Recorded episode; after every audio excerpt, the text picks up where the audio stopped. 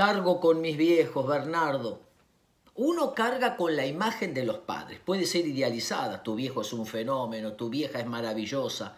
Y este hijo siente que nunca puede alcanzar ese ideal. Una carga, un peso emocional frustrante.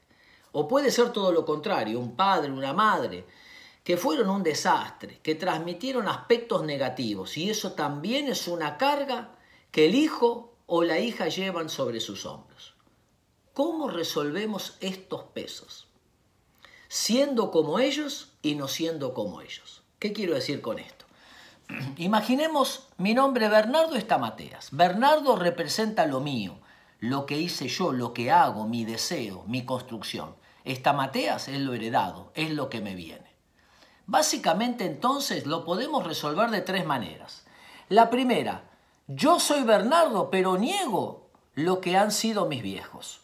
Es la postura adolescente. Yo no quiero saber nada con ellos, no quiero que nadie me ayude, no voy a copiar absolutamente nada. La segunda postura es niego lo mío y yo soy ellos, soy una extensión de mis padres, soy la fotocopia y trato de alcanzar ese ideal. O puedo alcanzar el tercero. Yo soy Bernardo, está Mateas.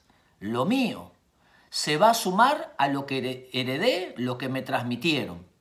Voy a copiar los aspectos buenos, voy a imitarlos, voy a recibirlos con alegría, pero los voy a mezclar con lo mío.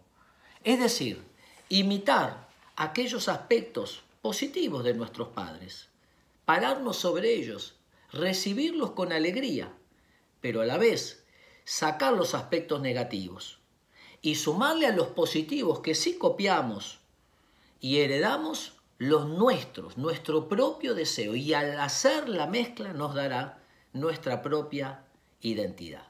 Ser como ellos y a la vez no ser como ellos. Un abrazo.